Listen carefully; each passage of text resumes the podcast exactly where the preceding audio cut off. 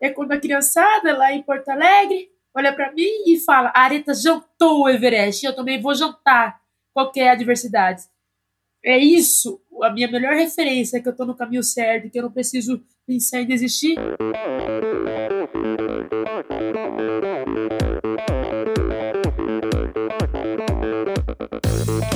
Olá pessoal, aqui é o Nalberto Vôlei. Olá, aqui é o Paulo Kakinov.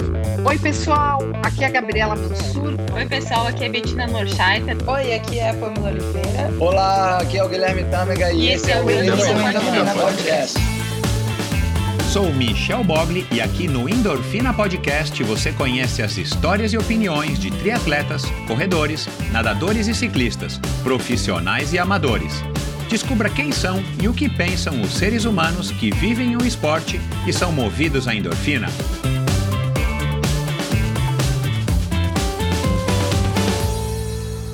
Olá, seja bem-vindo a mais um episódio do Endorfina Podcast. Esse e todos os episódios são editados pela produtora Pulsante. Bom, Estamos começando agora aqui mais um episódio do Endorfina Podcast com essa figura que volta ao Endorfina um ano, um pouquinho mais de um ano depois. Ela teve aqui em agosto do ano passado. E se você está seguindo o Endorfina no Instagram, que é o meu maior ponto de contato e divulgação dos meus episódios, você já associou aí ao nome a imagem dessa montanhista negra e, e, e ousada, né? Ela usou sonhar em escalar o Everest. É, ela não partiu do nada, porque ela já era guia de montanha, ela é guia de montanha, e ela já tinha estado em alguns lugares aí bem, bem pitorescos do, do universo da escalada, né, na, em algumas das principais montanhas, as mais notórias montanhas do mundo, mas ela nunca tinha ousado sonhar em escalar o Everest, e de repente ela decide escalar o Everest, e ela conta isso no episódio da, do ano passado, em agosto do, de 2020, em meio àquele caos da pandemia, ela resolve então, durante a pandemia, ela resolve então escalar o Everest em 2021, o que ela acabou conseguindo. Então, a gente vai falar aqui nesse episódio de hoje, que foi gravado no começo de outubro, sobre o como é que foi essa, essa trajetória final, porque nós gravamos em agosto, né? É, e ela contou sobre o projeto, ela estava ainda querendo engajar as pessoas, passar a mensagem, ela estava buscando os recursos financeiros trabalhando muito, reciclando é, materiais como sucata, como sucata de informática e tal, e é, treinando ao mesmo tempo, tendo que trabalhar, lidar com a pandemia. Lembram, né, pessoal? Parece que faz muito tempo, mas foi no ano passado que a gente teve essa pandemia que nos paralisou. Felizmente, agora a gente já está menos paralisado, já com uma vida um pouco mais é, é, como era antes, né, de 2020.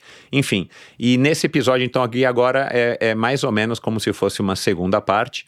Você até pode ouvir, sim, a primeira parte primeiro, mas não há necessidade, não acho, não vejo aí uma obrigação, porque dá para entender muito bem aí um pouquinho dessa, nessa nossa conversa do que foi é, essa trajetória, esse projeto que ela desenvolveu, chamado Areta no Everest, e como é que ela chegou lá. E aí a gente vai falar exatamente disso, né? Da, das escolhas dela, da, da transformação. A Areta agora é praticamente uma, uma pessoa jurídica, né? Ela era só uma, uma guia de, de montanha que resolveu escalar o Everest do nada, negra, periférica, sem recursos financeiros para fazer, né? São, são, enfim, centenas de de, de dólares, né? São mais de 50, 80 mil dólares necessários para escalar o Everest. E ela resolve então sonhar e realizou esse sonho em maio desse ano. E a gente vai falar da exposição, como é que ela está reagindo a essa exposição. Para vocês terem ideia, ela foi tão assediada que até para reality show ela foi convidada, ela revelou isso aqui na nossa conversa. Então se liguem aí, porque é, esse é o tamanho, é, é, o, é, o, é, é o tamanho do. aonde chegou essa a, a, repercussão desse feito de ter sido aí não apenas a sexta mulher brasileira a conquistar o topo do Everest, mas a primeira negra latino-americana. Isso é muito marcante e, e, muito representativo, talvez muito mais representativo do que marcante. A gente vai falar disso. Ela é uma mulher super simpática, ela está super, é, enfim, está se preparando, ela está super treinada, porque já falou muito desse assunto, por isso que eu escolhi também gravar é, alguns meses depois eu percebi nas lives e, e, e tudo que eu estava consumindo da Areta, porque eu fiquei fã dela e ela sabe disso. Eu percebi que ela estava naquele modo automático, ainda meio que.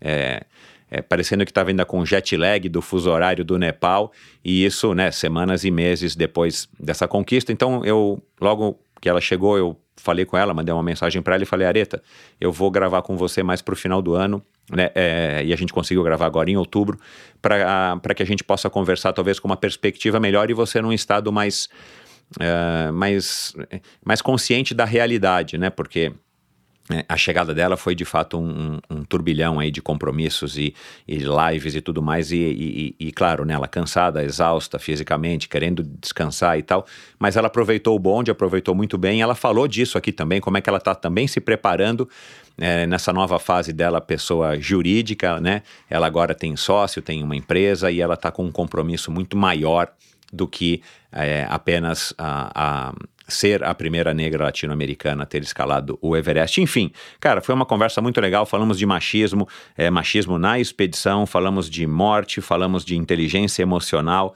falamos de, enfim, de como é que ela está agora, a areta pós Everest. A Areta é uma mulher agora que escalou o Everest. Então foi uma conversa espetacular. Tenho certeza de que vocês vão se inspirar muito com a história da Areta. E eu aqui eu já agradeço a sua audiência. E antes de começar essa conversa, eu quero lembrar vocês de entrarem no endorfinabr.com. Lá vocês vão encontrar é, links para cada um dos episódios. Lá vocês podem ouvir todos os episódios do Endorfina também. Lá vocês vão encontrar link, links em cada um desses episódios para as redes sociais dos convidados, para assuntos, matérias, podcasts, vídeos relacionados as conversas que eu tive com cada um dos convidados, com a Areta inclusive. Lá você também acha um iconezinho do YouTube que você vai direto para o meu canal no YouTube, onde você vai poder assistir pequenos trechos dessa conversa com a Areta e das conversas com todos os convidados desde maio desse ano, aliás, desde o mês em que a Areta escalou o Everest. Você também encontra lá maneira uma maneira de apoiar financeiramente esse projeto e você também consegue assinar a newsletter semanal. Toda sexta-feira eu envio um e-mail para compartilhar, é, enfim, reflexões, assuntos, vídeos, músicas, podcasts, é, coisas que eu acho que podem ser relevantes para você, para te inspirar também no seu final de semana. Então é isso. Vamos lá agora para mais uma conversa espetacular pela segunda vez com essa montanhista de primeira grandeza, esse ser humano de primeira grandeza, uma brasileira que nos dá orgulho, afinal de contas, quem é que não gosta de uma boa história? Há pouco mais de um ano, ela era uma mulher com um desejo fixo que se tornou um sonho. Ela almejava chegar ao cume do Monte Everest, uma façanha que por si só já é desafiadora o bastante, mas para ela, que é negra e não possuía os recursos financeiros necessários, era quase improvável para não dizer impossível.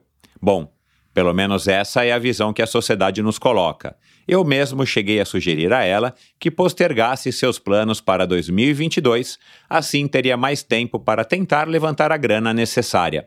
Felizmente, ela não me ouviu e, muito embora o sonho fosse gigantesco, sua vontade e força para acordar cedo e trabalhar duro para realizá-lo eram maiores ainda.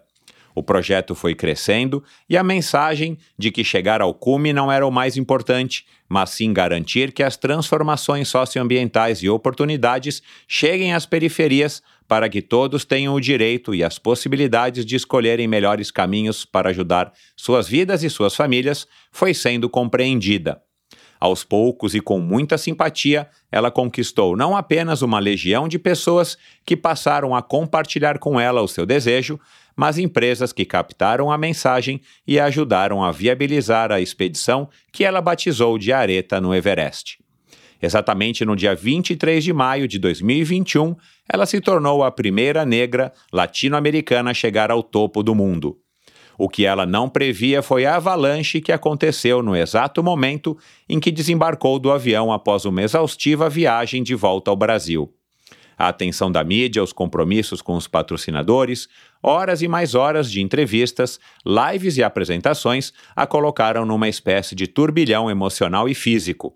A ficha foi caindo e ela percebeu que o seu feito foi apenas o estopim para que seu sonho estivesse apenas começando. Conosco aqui hoje, pela segunda vez, a montanhista, ativista ambiental, empreendedora social, influenciadora e dona de um poder interno bruto digno dos sonhos que ousou sonhar, Areta Duarte, uma das seis únicas brasileiras a chegar ao ponto mais alto do planeta Terra. Oi, Areta, como é que vai? Tudo bem, Michel? Tudo ótimo, eu diria. Estou muito contente de estar aqui, uma honra mais uma vez poder ter esse bate-papo contigo. Legal, prazer vai ser meu. E eu já te dei os parabéns, né? Muito mais próximo lá da, da de quando você voltou para o Brasil. Eu já te dei os parabéns agora, mas quero te dar os parabéns aqui publicamente, porque aquilo que eu acabei de te falar, assim, é, eu acompanhei é, bastante a, toda a tua trajetória, mas claro, a, a, trajetória até chegar né, no Nepal e depois, claro, a tua escalada através do teu, do teu Instagram e foi de fato bastante emocionante. Eu nunca tinha estado tão perto de alguém que escalou o Everest, pelo menos não que eu saiba, né? Então, de alguma maneira, assim, eu me senti muito próximo lá a você, como eu acho que você é, disse isso, acho que algumas vezes, né, Areta? É, que você estava. É, você se, se abasteceu, você se energizou da, da força, da energia das pessoas todas que contribuíram, desde com uma latinha que você é, catou para levar para reciclagem, até, claro, as pessoas que conseguiram e tiveram oportunidade de te apoiar através das plataformas de financiamento coletivo, os teus patrocinadores, você acabou mobilizando. Era só você lá no cume, quer dizer, você, o teu Sherpa e o pessoal que foi contigo, mas, é, mas tinha aqui um batalhão né, de pessoas atrás, ou aqui no Brasil, torcendo muito por você. É, e a gente vai falar disso tudo, mas eu quero saber primeiro como é que você tá, como é que tá a Areta hoje aí já. É, a gente está gravando agora no, no mês de outubro. Como é que você tá aí, enfim, é, passou por tudo isso, esse vendaval que eu tenho a impressão que ainda continua, né, na tua vida. Mas como é que você tá? É, antes até de responder essa pergunta, não somente quero agradecer a você por, por essas congratulações, mas no back-office, pessoal, que está nos ouvindo aí, o Michel foi muito além disso, né? Ele não somente acompanhou, mas super é, apoiou esse meu projeto, ele realmente se engajou nessa jornada e foi mais um aí desse coletivo, desse coletivo que garantiu a minha realização no Everest. Então, muito obrigada aí por esse apoio desde antes, desde lá atrás, rumo a essa escalada. É, eu voltei ao Brasil no dia 4 de junho, muito, tô, desde que retornei, trabalhando todos os dias rumo à, à realização do meu sonho grande, né? Que vai muito além da escalada Everest, a realização do dos projetos socioambientais de transformação da sociedade, especialmente das periferias, a fim de garantir oportunidades a esse público. Eu estou muito feliz, realizadíssima por ter estado no Everest. Eu entendi que escalar essa montanha era um grande privilégio, pisar no topo da, dessa montanha é para poucos e definitivamente eu consegui curtir demais toda a expedição, do primeiro dia ao último, e claro, até o retorno.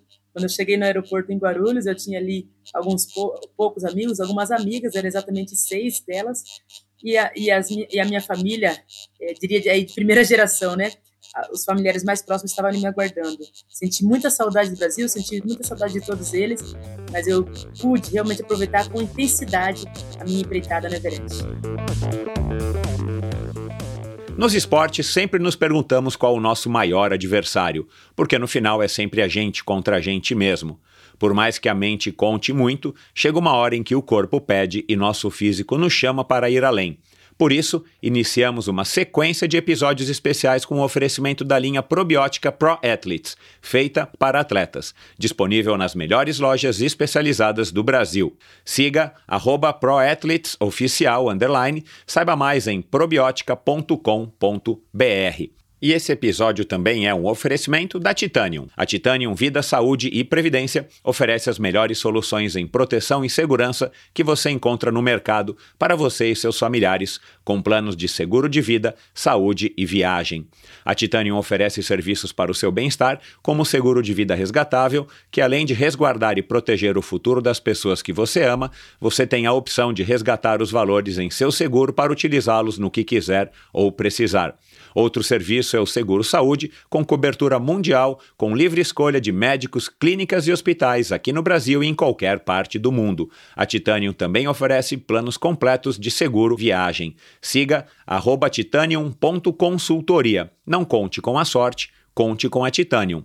E por fim, esse episódio também é um oferecimento da Bovem Energia. Bovem, há uma década fornecendo energia e gerando resultados para consumidores do mercado livre. Quer ser livre? Fale com a Bovem, energia que inspira. Saiba mais em bovem.com.br e siga Bovem Energia no Instagram. Muito legal isso que você é, contou aqui agora. E, e eu tô curioso, né? Porque por uma coincidência, quem estava fazendo a assessoria de imprensa para você logo que você chegou, eu não lembro nem como é que eu descobri, era o Doro, né, da ZDL. E aí falei, Doro, eu quero agora gravar com a Areta, mas eu não quero gravar agora, eu quero esperar esse turbilhão, até porque eu acho que a tua a tua perspectiva mudou, né? Todas as lives, os vídeos que eu assisti da tua a coletiva que você fez na chegada, enfim, eu imaginei até pelo teu pela, enfim, pela tua postura que você de fato estava ainda com aquilo tudo tipo, né? Parecia que tinha acabado de tomar um caldo de uma onda gigante, e você ainda estava ali, né? Tipo, ainda tendo que responder 1.500 perguntas, 1.500 compromissos, e daí falei com o Doro, né? Deixa eu esperar um pouco, eu quero gravar com ela daqui a alguns meses, é, até porque ela vai ter mais disponibilidade, deixa ela ir para os grandes meios de comunicação. Fantástico, né? Você foi para um monte de lugares legais e, e aí eu fiquei pensando, pô, ela já tá com assessoria de imprensa, né, e tudo mais, aí é, ele me passou o contato do Bernardo, eu não sei qual é a relação do Bernardo, onde que ele entra nessa, nessa jogada, aí eu falei, Bernardo, já gravei com a Areta e tal, não sei o quê, eu quero agendar com ele, aí você vê que, não, deixa eu ver se ela tem agenda, quando é que ela tem agenda e tal. Cara, a Areta virou uma empresa, é isso? Areta SA? Isso mesmo. é isso mesmo, foi necessário virar uma empresa, é, não somente pela, pelo número de solicitações que estava acontecendo, mas principalmente para fazer com que esse desejo grande de transformação social ambiental seja efetivado. Muitos recursos não podem chegar às pessoas físicas, como a Areta pessoa física. Ah, virou empresa, empresa de fato mesmo, poder... CNPJ e tudo. Virou com CNPJ e tudo, oh, porque caramba. justamente aquele desejo que eu tenho desde, acho que desde quando eu escolhi educação física, sabe? Um desejo de gerar transformação é, e oportunidades, principalmente para crianças e adolescentes, quando eu escolhi a educação física, era exatamente esse o meu objetivo.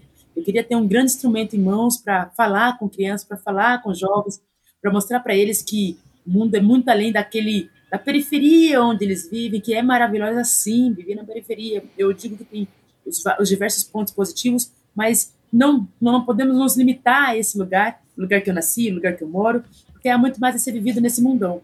Então, quando eu escolhi a educação física, era esse o meu objetivo, de gerar esse tipo de, de oportunidades aos jovens periféricos, e a oportunidade do Everest me gerou esse tipo de, de, forta, de força né, para alcançar esse objetivo mais social. É, porém, as empresas interessadas que se conectaram a esse meu propósito, é, é, definitivamente é, não podem contribuir a partir de uma pessoa física, precisam contribuir a partir de uma empresa. Então, a areta física se tornou uma, uma areta jurídica. O Bernardo, que você menciona aí, é um dos meus sócios. É, e a gente está em andamento com muitas atividades aí programadas para acontecer desde agora e com certeza com mais força a partir do primeiro trimestre de 2022. Caramba, Eu, meu, que legal. Sou uma empresa hoje diria que você escolheu bem a época para a gente falar, porque quando eu retornei em junho de 2021, né, retornei da, da expedição, poxa vida, eu comecei a participar de uma série de entrevistas e lives que eu fiquei cansado de tanto repetir a mesma coisa. Eu não estava entendendo por que, que, as pessoas queriam ouvir a mesma coisa o tempo todo.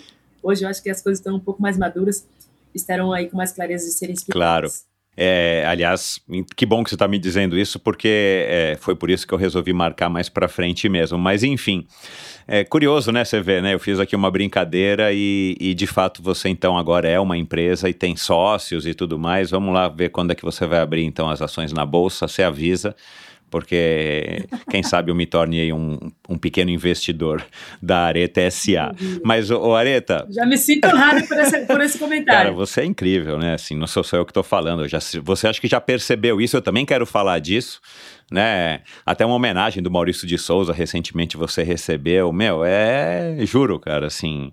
Eu, eu, eu tô me sentindo aqui muito, muito honrado, tô até suando um pouco aqui na palma da mão para conversar com, com você, porque é, eu tenho a impressão que você vai Quer dizer, já, já é uma pessoa famosa, mas eu acho que o, o, o caminho que você vai trilhar aí é daqui para frente é, é, enfim, o céu é o limite, não é mais o topo do Everest, né? Para fazer aqui uma brincadeira.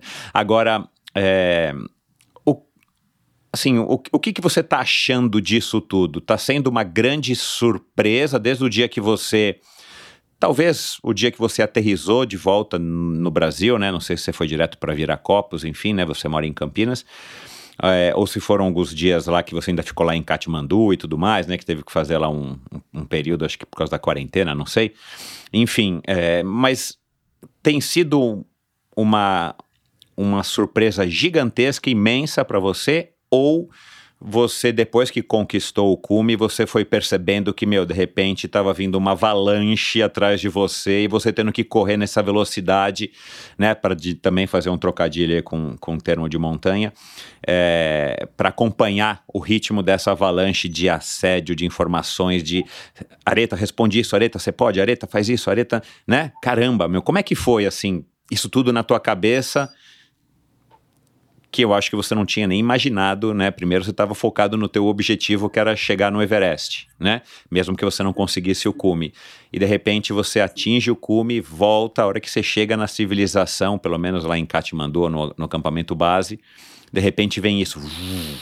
É, tem sido sim uma surpresa, é, no sentido de que lá atrás, em março de 2020, eu simplesmente decidi que ia escalar o Everest, independente de quanto tempo demorasse, o quão difícil seria, especialmente para quem estava muito distante da realidade financeira, né, para escalar essa montanha. O investimento era de aproximadamente 67 mil dólares, 400 mil reais. Isso estava muito longe da minha realidade e eu fui seguindo aí a empreitada, principalmente com recurso de reciclagem de resíduos para alcançar essa realização. No final das contas, ter escolhido a, a, a reciclagem de materiais para escrever essa história pré-Everest foi uma escolha que não somente gerou esse impacto individual, esse, esse, transformação muito pessoal, de garantir essa minha realização, gerou também a transformação da minha família, a transformação do meu entorno, de fazer com que mais pessoas cada vez mais desenvolvessem a cultura da sustentabilidade, da reciclagem, entendesse essa cultura também é, é, de buscar realizar, realizar, sonhos. Tem muita gente ainda, Michel, que durante essa minha jornada Everest é, é, é se apresentou a mim comentando eu não me sentia no direito de sonhar, eu não me via com, com possibilidade de ter recursos para realizar. E definitivamente, a forma que você escolheu, Areta, de, de, escrever essa história, de ter a sua realização, me fez pensar, me, fez, eh, me fortaleceu para alcançar também o meu objetivo, especialmente nesse período de pandemia, cujas as, as perspectivas das pessoas estavam bastante negativas até. Mas é, chegando no Everest, principalmente durante a expedição, por conta principalmente é, da apresentação do programa The Wall, do Luciano Huck, eu acredito que a minha visibilidade aumentou demais. Foi impressionante que a exibição aconteceu quando eu já estava em Katmandu, ali em abril, abril de 2021, e no dia que foi exibido, o, o, meu, o meu, Instagram é, aumentou. Eu estava com 8 mil, 8 mil seguidores, aumentou três vezes mais, no mínimo, no mínimo, três vezes. Cara, é bizarro. É, o número de é. seguidores por conta. É bizarro quanto esse programa é, forma opinião e, geralmente, e, realmente gera visibilidade. E mais que isso, quando eu retornei, né, muita gente começou a acompanhar a minha jornada, eu tinha possibilidade de acesso à internet durante a expedição, eu praticamente todos os dias publicava o que eu tinha feito, como é que eu estava me sentindo, eu fiz questão desse tipo de publicação acontecer, não para me exibir, mas principalmente para prestar contas a quem tinha é, é, se conectado a mim, quem tinha trabalhado para que eu estivesse ali, então eu fazia questão de contar o meu dia a dia no Nepal. E aí, diariamente, eu recebia muitas mensagens a ponto de eu não conseguir responder todo mundo. Eram mais de 100 mensagens diárias. E, claro, durante uma expedição, isso era improvável de eu conseguir retornar, com uma internet escassa e, claro, sem tempo para isso, porque eu estava na escalada. E quando eu voltei, né, no dia 4 de junho, já participei de uma coletiva de imprensa. E a coletiva de, empresa tinha, tinha, de imprensa tinha ali uma série de jornalistas, repórteres, mulheres.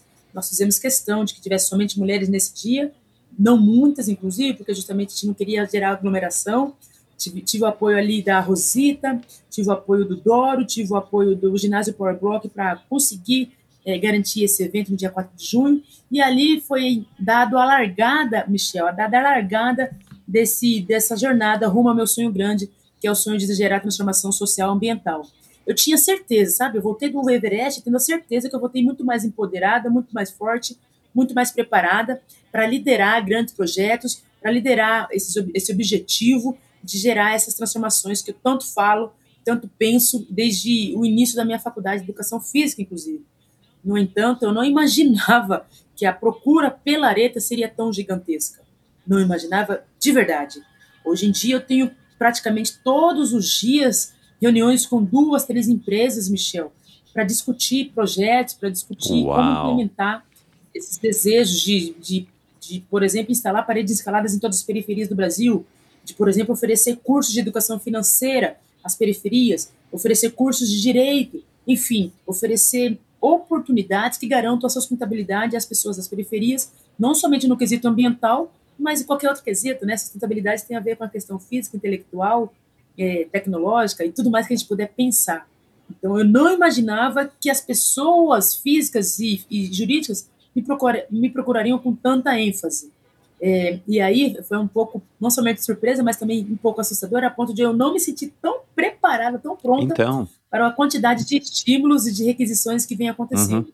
No entanto, ao longo da minha vida toda, né, eu, imagi- eu, eu sempre tive a seguinte concepção: à medida que as oportunidades vão surgindo, eu preciso agarrar, mesmo que os recursos não estejam 100% garantidos nesse momento, mas que eu vá, vou buscar. Se eu não me sinto 100% pronta para alguma requisição, eu vou me preparar, eu vou treinar, eu vou bus- buscar informações, conhecimento para assumir aquela, aquela, aquela solicitação. E caso eu não me sinta ainda assim preparada para aquilo naquele momento, não tem problema. De repente é o momento de eu falar não para aquela oportunidade e em outro momento eu posso voltar e retomar nessas, nessas solicitações. De fato, foi surpresa sim. Uma série de coisas têm sido muito surpreendentes e eu me sinto muito grata por tudo que vem acontecendo.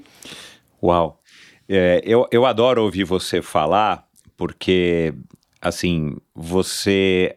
a- até da maneira, na velocidade como você fala, dá para perceber que tá tudo muito claro na tua cabeça, né? Dá a impressão que você é uma.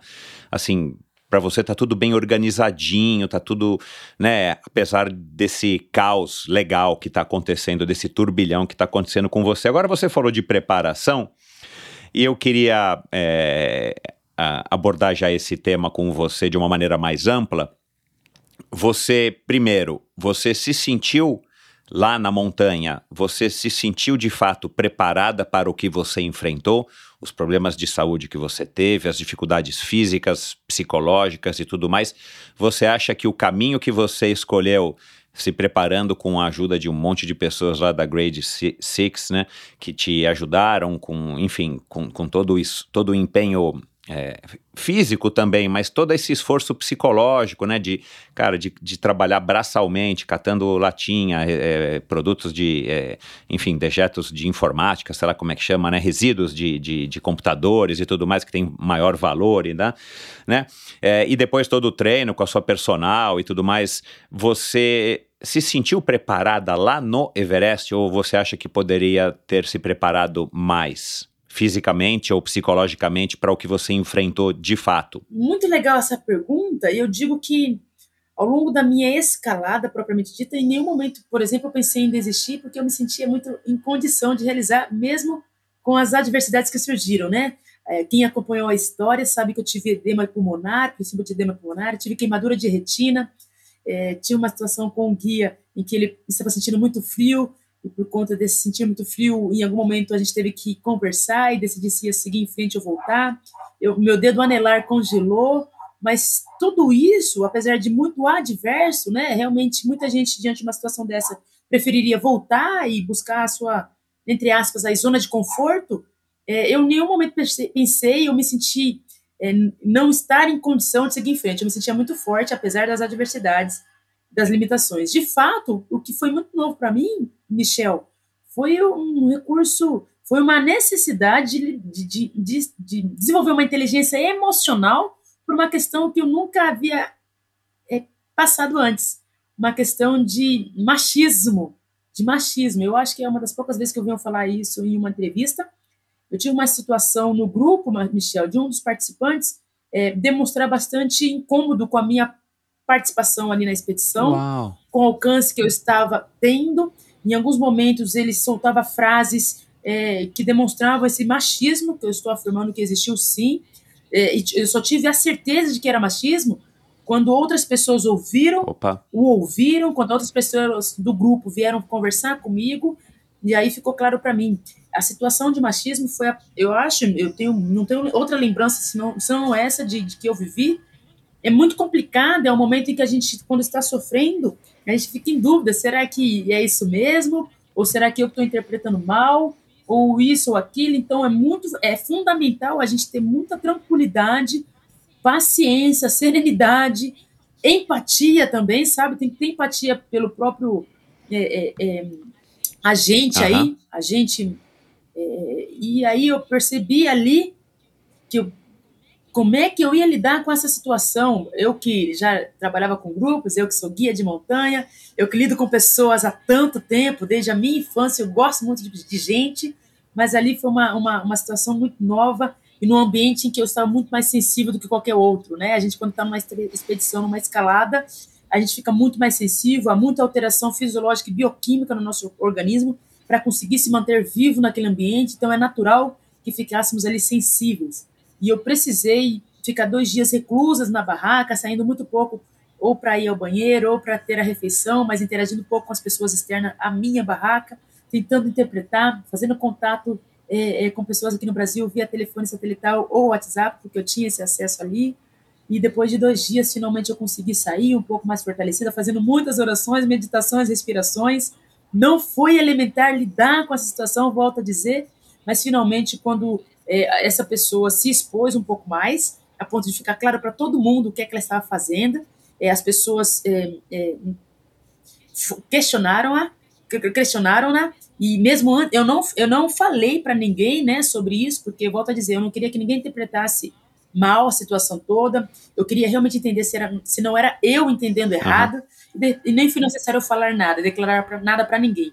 Os, os demais participantes entenderam, perceberam ao observar, e de repente foi necessário declarar para essa pessoa o que é que estava acontecendo, questioná-lo, conversar com ele, e aí de repente ele foi neutralizado. Pelo menos essa característica de querer me enfrentar, de querer competir, olha que coisa louca, numa expedição à alta montanha, as pessoas com, é, competindo, não era isso que eu estava buscando, não é isso que eu acredito que faz parte de, desse tipo de esporte, mas definitivamente ele, ele ficou, é, é, ele, se, ele percebeu, né, que não somente eu, mas outras pessoas não estavam gostando da, da atitude dele é, e, e de como ele estava se colocando. E aí, por sorte, graças a Deus, ele melhorou o comportamento. Na verdade, ele, ele entre aspas, se anulou um pouquinho para não deixar a opinião dele é, é, prejudicar o grupo, porque ele estava acabando, ele estava ficando isolado a partir daquele momento. As pessoas não estavam mais querendo estar com ele, com ele ou ouvindo, realmente não estavam, é, ele não estava mais cativando ninguém. E aí eu pude seguir em frente. Mas essa foi com certeza uma das situações mais difíceis. E eu diria que não é, não, não, eu, eu nunca tive a oportunidade antes de ter pra, me preparado para isso. Eu acho que eu, realmente, por conta de eu nunca ter vivenciado isso antes. Uhum. Nem isso do machismo, nem, por exemplo, racismo. É, isso você já me é, havia dito, né, lá atrás, no ano passado, que você nunca sentiu isso, apesar de você saber que existe, mas você nunca tinha sentido. Agora, a hora que a gente sente, ainda mais a, sei lá, que altitude vocês estavam, 5, 6 mil metros de... É um Big Brother sem ar, cara, e, e sem ter pra onde fugir, né, que é a, a situação do Big Brother, cara, dureza, meu Deus, areta. Muito difícil, muito difícil, mas por sorte, realmente as pessoas. Tinha mais brasileiros no grupo, tinha pessoas que eu acabei formando amizade e me ajudaram demais. Então, numa situação como essa, é fundamental você ter uma rede de Claro. apoio. Eu não tinha lá uma psicóloga, mas eu tinha os meus amigos. Então, foi, foi adequadíssimo e deu tudo certo. Caramba, agora é, eu quero ainda abordar esse assunto, claro, né? Do, do Everest. Mas e, e agora a gente falou de preparação na montanha, é legal saber que você se sentiu bem preparada, né? Isso é, isso é bacana também, né? Porque é ruim quando a gente se propõe alguma coisa, a gente chega e descobre, cara, eu não, eu não treinei, eu não me preparei para isso, cara. É, é um pouco frustrante, né? Uma coisa que a gente se sente mal, né? Porque você não fez tudo que estava ao seu alcance. Legal. Agora, na, na volta agora, né? É, areta pós-Everest, né? Tem areta pré-Everest, tem areta pós-Everest. Na areta pós-Everest, é, você já disse que não estava preparada para tudo isso e você eventualmente vai, vai, vai ter que se preparar. Você já pensou isso? Já discutiu isso com o Bernardo? Não sei, com outras pessoas aí que são as, as pessoas mais próximas do seu círculo de amizades, o pessoal da Grade Six, é, de, de de repente, sei lá, fazer um curso de, de sei lá do que, de assim, de se preparar de alguma maneira, né, para que você possa é, aproveitar essa, essa onda boa e tirar o máximo proveito para conseguir realizar o teu sonho e, e fazer essa tua empresa aí decolar? Sim, converso, converso constantemente, busco também. Eu, eu tenho uma forma muito é, autodidata, assim, de buscar também, apesar de acreditar que a rede de apoio sempre faz a diferença, porque de contar com as experiências dos outros contribui demais com a nossa história, sem a gente precisar experimentar nada, de repente errar para depois é, encontrar o caminho certo. Mas eu venho conversando sim, venho realizando é, muitas, é, muitos cursos, sabe? É, muitos encontros com executivos, com líderes, com mentores, com grupos de mentorias, que me, vem me ajudando aí a porque no final das contas a dificuldade, né, Michel, não é mais a minha linguagem nesse momento não pode ser mais da, da pessoa formada em educação física voltada ao esporte montanhismo. A linguagem muda completamente. Eu preciso compreender o que é, quais são as expectativas das empresas. Eu preciso compreender quais são os, os índices, né, que demonstram o sucesso ou insucesso dessa empresa. O que é que o que é que o mercado é, espera que essas empresas tenham. E aí eu tenho aprendido muito sobre o tal do ISD, né, que tem a ver com, com atitudes, com ações voltadas ao ambiental, ao social, à governança. São esses índices que têm fortalecido demais o que você comentou aí de ser colocado nas bolsas, por exemplo, bolsa de valores. Então, são, são índices e, e, e, e, linguagens, né, que a gente eu tenho buscado demais entender, apesar do pouquíssimo tempo, né, voltei em junho mas estou aí muito intensa, buscando dia a dia, buscar alguma informação, é, alcançar alguma informação nova. Que legal. Eu amo aprender, por sinal isso tem sido bem prazeroso. Tem me dado medo, as oportunidades que me surgindo, surgindo porventura não me sinto preparada, mas ficando cada vez mais motivada a alcançar novos níveis aí de, de conhecimento. É, e aí já emendo então uma outra, uma outra é, questão. Cara, o que você fez é, exigiu um esforço físico, fisiológico e psicológico tremendo. Cara, uma viagem para o outro lado do mundo, eu nem sei qual é o fuso horário, né? Mas deve ser pelo menos 8, 10 horas daqui, ou 7 horas, 8, 8 horas. 8 horas e 45 minutos, um pouquinho diferente da Índia, porque a Índia é 9 horas, Nepal 8 horas e 45, à frente você chega no Brasil, pô, de uma viagem longa, né, cansada, pô, chegou, você não estava no hotel cinco estrelas, você não passou, né, enfim, é, você não estava nos Jogos Olímpicos lá, uma super estrela que estava hospedada, foi lá, competiu, voltou, comeu, tomou massagem, né, não, você estava numa situação de montanhista, né, que você está acostumado, é legal. Mas, cara, aí você chega no Brasil, vem esse turbilhão, até em. Foi ônibus ou foi caminhão da Ponte Preta? Um ônibus, né? Da Ponte Preta que você desfilou. Meu Deus do céu. Enfim. Isso foi outra coisa incrível, né? Imagina um ônibus de time de futebol de clube do, da sua cidade ir te buscar. Então, Isso é algo muito então... raro. Foi lindo, um ônibus. Enfim, é. Cara, e, dá, e, e, e, pelo que eu vi você no pós, meu, dá a impressão que você tinha, tipo, virou um trabalho, né? Das nove até as 18 e muitas vezes muito mais tarde, né? Você tava em lives, você tava em, em vídeos, gravações e tudo mais.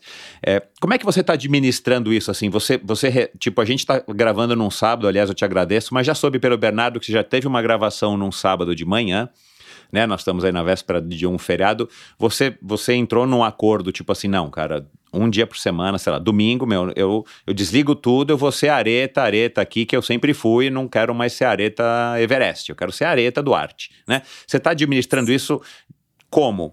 É, de fato, assim que eu retornei do Everest, o número de solicitações para entrevistas foi, foi absurdo, a ponto de eu é, dar duas, três, quatro entrevistas no mesmo dia, e aí eu percebi, poxa, gente, não vale a pena. Primeiro que eu fico cansado e às vezes não, não respondo sem, sem tomar consciência da pergunta.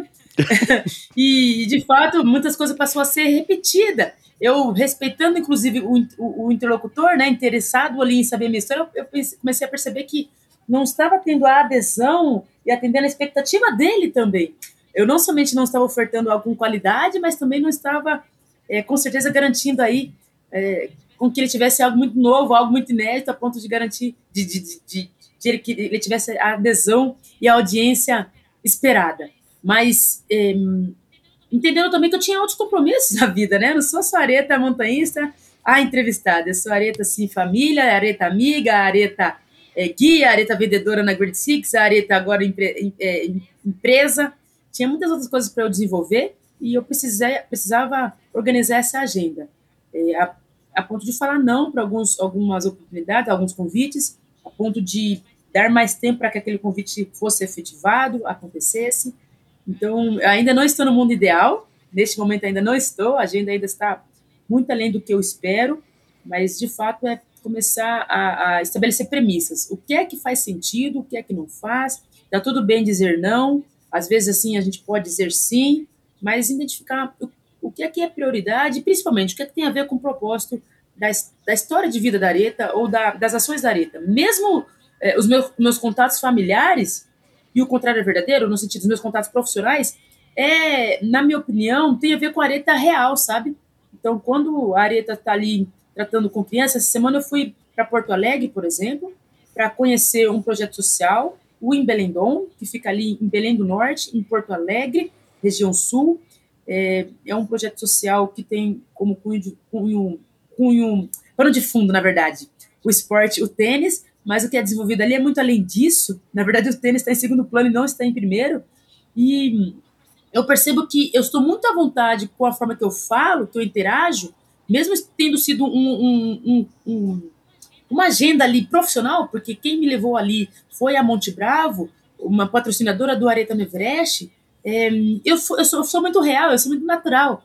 Então, a are, eu, eu escolho, ao conversar com o Michel, ser areta real, eu escolho, ao conversar com a, com a criançada do Embelendou, ser areta real, assim como eu estaria falando com a minha família, com os meus amigos, o tempo todo. Mas, de verdade, a minha real escolha é dizer sim e não para aquilo que faz sentido e que está na direção, ou sim para aquilo que está na direção dos meus objetivos de vida, que contempla todas essas categorias, profissionais, intelectuais, é, sociais, que tudo tem um norte aí, uma premissa para que amanhã eu não fique repensando e analisando se eu estou fazendo certo ou não, ou tendo que é, remodular uma fala, replanejar uma atuação.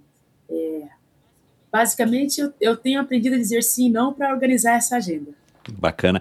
Você, na hora que vocês constituíram essa empresa, nesse processo, que ainda teve isso, né? Ainda você ainda teve que se estruturar com o trem andando, né? É, você, vocês chegaram a cogitar se essa tua empreitada, essa, essa tua realização, perdão, essa tua realização, ela teria somente os tais dos 15 minutos de fama e se a gente está dentro do, do que vocês se vocês cogitaram, a gente ainda está nesse período dentro da visão de vocês, vivendo talvez os 15 minutos de fama da, da areta, ou vocês já, já julgam que já passou os 15 minutos e você está conseguindo se manter aí na crista da onda? Poxa, difícil de responder, Michel. Eu acho que a gente não chegou a discutir em nenhum momento, mas de fato também não tenho certeza ainda, Michel, se a gente está na crista da onda, se está no auge, se está nos 15 minutos de fama o que eu tenho percebido claramente é que uh, todo mundo que me apoiou lá atrás continua muito engajado comigo agora, inclusive as empresas, querendo renovações, Ótimo. querendo fazer com esses, esses projetos sociais ambientais aconteçam, enxergaram que essa realização e aquilo que eles apostaram realmente era muito além da chegada da atleta Areta no topo do Everest. Era muito Isso além. é fundamental para sua mensagem, né? É, assim, quer dizer que você vendeu bem o seu peixe, né? Porque, de novo, Sim. você frisou isso N vezes. O teu objetivo não era, enfim, chegar ao cume do Everest. Sim. O cume do Everest ia ser legal, mas não era o teu grande objetivo, né? E se as empresas... Exato. Por sinal, era... Aham, é. Uhum, uhum. Pode falar, não, por desculpa, e se as empresas compraram essa briga com você, essa, essa mensagem com você, é, é, legal porque você se comunicou direito. Claro, você atingiu o cume do Everest, né? A gente não sabe como é que teria sido sem.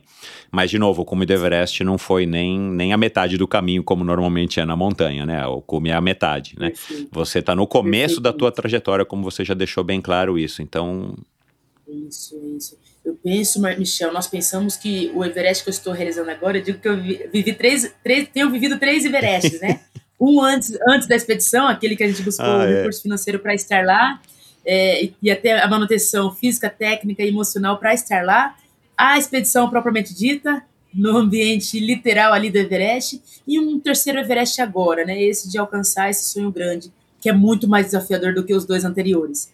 É, de fato, eu sou muito grata e, e, percebo que as empresas estão realmente continuam conectadas porque perceberam que essa projeção é de fato foi a minha motivação para estar lá. Se eu tivesse pensado somente na minha escalada, provavelmente eu teria desistido antes de estar lá, ou até mesmo na própria expedição, Michel, porque as adversidades que eu vivi na montanha realmente não foram elementares. É, o significado que tinha por trás em seguir em frente ou não é, faz diferença quando a gente tem esse propósito maior por trás.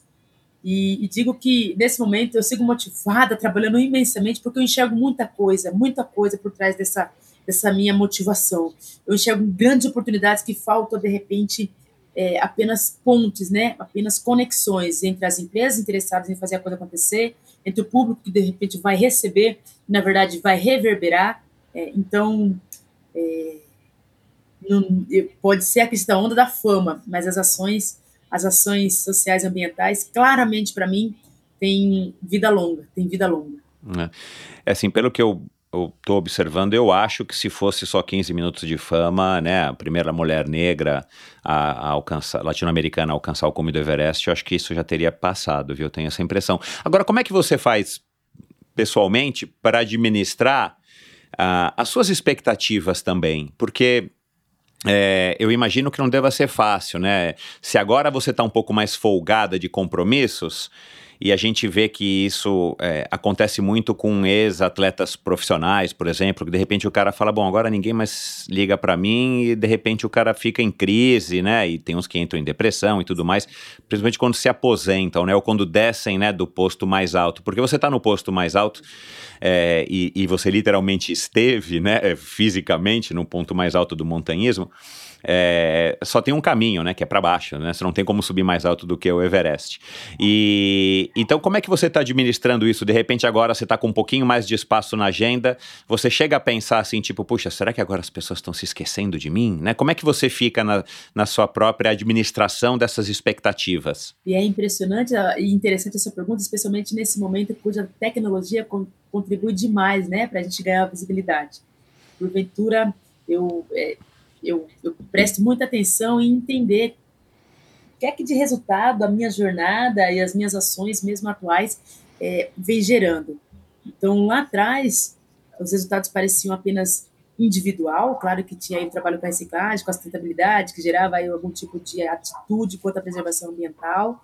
É, lá atrás eu atendi algumas crianças, né, através da biblioteca comunitária, através da, dos dias de escalada, com apoio do ginásio de escalada Power Block.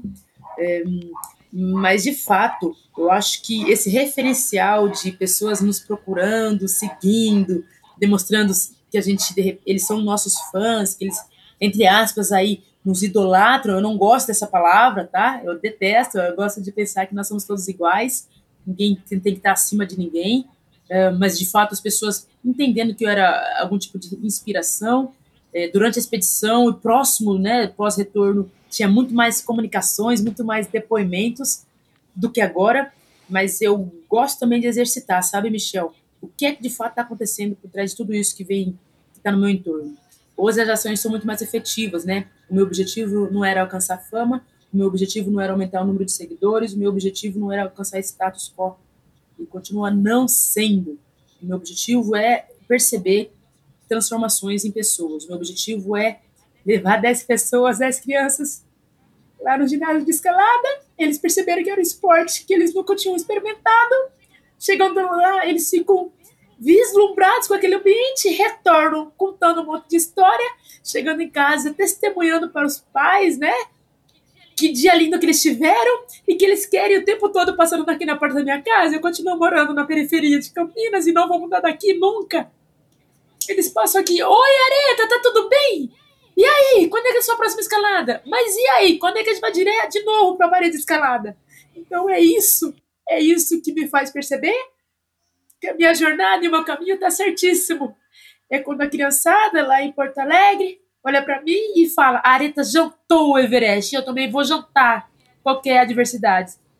É isso, a minha melhor referência é que eu tô no caminho certo, que eu não preciso pensar em desistir, é perceber algum tipo de resultado imediato, principalmente em crianças ou mesmo em adultos que me encaminham mensagem, Areta, obrigada por compartilhar sua história, obrigada por não desistir, obrigada por ter me feito sair da depressão. Enfim, é esse tipo de coisa que é o meu melhor termômetro para saber se eu estou no caminho certo ou não. Se algum dia eu tiver zero seguidores, zero pessoas é, é, retornando, né, que está fazendo a diferença, mas ainda assim eu enxergar que a minha atitude, mesmo que eles não verbalizem, é, gerou algum tipo de transformação na vida deles, é, eu fico muito satisfeita. Eu já acho que, poxa, eu consigo ir em frente porque esse é o caminho certíssimo, corretíssimo. Mesmo que a fama caia. E eu não quero fama, eu quero resultado. houve algum momento que, que de fato você chegou, sentou, sei lá, talvez aí à mesa com a sua mãe, ou deitou a cabeça no travesseiro e você falou: agora eu vou pro Everest. Não sei se foi a entrada de algum patrocinador um pouco mais parrudo, com uma quantidade maior, assim, que, que deu aquele, aquele, né, que fez aquela contribuição financeira para somar, né, pelo menos o mínimo que você precisaria. É, e como é que você é, reagiu àquele momento, assim, deu aquele friozinho na barriga, deu aquele, agora não tem volta, porque né? Não é mais uma coisa minha, né? Que você chegou lá, sei lá, vendeu o, o, o, material reciclado, juntou o dinheiro, o dinheiro é teu, porque você trabalhou e conquistou, e eventualmente você fala, não, talvez é melhor ir em 2022. Como até eu acho que eu cheguei a te aconselhar, eu falei, Areta, a situação tá difícil, né? Eu tentei te ajudar e tal, mas eu falei, cara, talvez seja mais legal se você já pensar em de repente adiar para 2022, porque vai te dar um, um alívio de mais tempo para juntar a grana que você precisava, né? Que bom que você não desistiu. Enfim, é, e eu fiz esse, eu dei essa minha opinião, foi só uma opinião, como eu te disse, né? E, e, e que bom que você não seguiu. Mas enfim, é, como é que foi esse? Houve esse momento, né? Tipo assim, não, agora aconteceu isso hoje ou amanhã é o dia que vai acontecer se eu assinar esse contrato, se der tudo certo, meu, aí eu vou. E como é que você reagiu a esse momento? Assim, foi um frio na barriga? Como é que foi? Sim. Primeiro, esse seu comentário, né, antes de eu ir para a expedição, eu super respeitei, porque de fato era uma jornada muito nova para mim, né, Michel? Eu escolhi estar no Everest a partir de uma decisão muito individual, nada profissional, é, e que exigia muito trabalho, muito esforço, e de fato eu passei por diversas oscilações aí na jornada, de estresse, de esgotamento, que demonstravam definitivamente que talvez não fosse possível estar no Everest em 2021. Racionalmente falando, é, talvez fosse necessário realmente adiar. Poxa, como seria? Como seria? É, eu em nenhum momento pensei em desistir porque eu, eu tinha três critérios, né, três premissas estabelecidas. Eu, eu pensava o seguinte, eu dizia o seguinte, que desde quando eu tinha escolhido iniciar essa jornada, que foi em março de 2021, eu só não iria para o Everest por três motivos. Um deles era estar doente, é, a ponto de não conseguir estar lá. O outro, a pandemia permanecia, as fronteiras permanecerem fechadas. Ainda tinha seja, isso. tivesse é. autorização local. E o terceiro é realmente não ter alcançado o recurso total para estar lá. Eu não queria ir para o Everest, Michel, e deixar dívidas para minha família. Porque eu entendia que ir para o Everest significava também arriscar a vida. Eu podia ficar no Everest, eu sabia desse risco de morrer na montanha. E estava tão claro para mim a ponto de eu celebrar pela primeira vez, assim, por, por, de conta própria, o meu aniversário em fevereiro de 2021. Eu nunca celebro meu aniversário, eu não gosto de ser é, destaque em nenhum tipo de celebração, eu não gosto de, ser, de chamar atenção, eu não gosto que as pessoas fiquem batendo palma, areta, parabéns, eu não gosto de ser. Eu não gosto de ser o foco do, do, do evento, não gosto, não gostava, pelo menos, mas nesse ano eu decidi celebrar o meu aniversário porque eu entendi que poderia ser o último e apesar da pandemia, apesar de ter que evitar festas, eu escolhi algumas pessoas para estarem nesse evento, para a gente, como se fosse praticamente uma, uma despedida, sabe? E é, algumas pessoas entenderam perfeitamente isso, alguns familiares e, grande, e grandes amigas aí bem próximas, e fizeram questão de estar lá. Mas eu não queria embarcar devendo, então. E quando estava às vésperas da expedição, definitivamente eu só tive o recurso total garantido muitas vésperas, no mês que antecedia a expedição. Uau e, e, e a ponto de ter que decidir. A, gente tinha que pagar uma grande parte da expedição, né? Um mês antes, grande parte já tinha que estar quitada. A ponto de eu decidir, eu vou pagar, e se não der certo, eu vou ficar e perder esse dinheiro. Eu decidi, antes de conseguir os 400 mil reais, pagar o sinal, que, que, que exigia aí uma grande parte da expedição, e arriscar. E no final deu certo. Eu paguei o sinal e antes de embarcar, eu consegui quitar praticamente quitar antes de, de embarcar. E eu só, só caiu essa minha ficha, Michel, no meu embarque, no embarque Guarulhos, aeroporto de Guarulhos, Doha, que é onde a gente faz a conexão antes de chegar em Katmandu, capital do Nepal. Naquele dia, dia 1 de abril de 2021, dia da mentira, eu relaxei, eu entendi que eu poderia. Naquele dia eu não estava mais trabalhando em busca do recurso financeiro, o avião bastante vazio por conta da pandemia, né? Poucas pessoas viajando. Eu tinha três poltronas dentro desse avião. Eu percebi, uau! Estou a caminho, estou realizando meu sonho de escalar o Everest. E aí eu transbordei de chorar.